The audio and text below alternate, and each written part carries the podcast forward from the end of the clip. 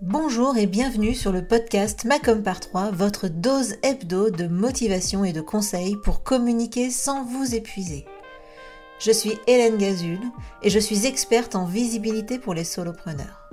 À travers ce podcast et mes accompagnements, je vous partage mes conseils et mon expérience pour vous aider à communiquer simplement sans vous épuiser. Si vous aimez ce podcast, pensez à le partager autour de vous et à laisser 5 étoiles sur votre plateforme d'écoute préférée. Et pour ne rien manquer, pensez à vous abonner au podcast.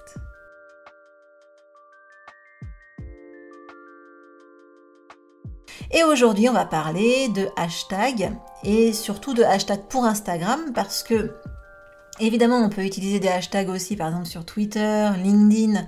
Bon, sur Facebook, ça sert à rien, mais sur au moins Twitter et LinkedIn. Mais c'est pas forcément les mêmes règles qui s'appliquent, les mêmes bonnes pratiques.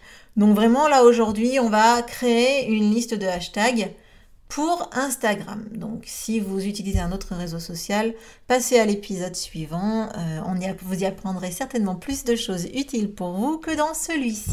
Alors c'est parti.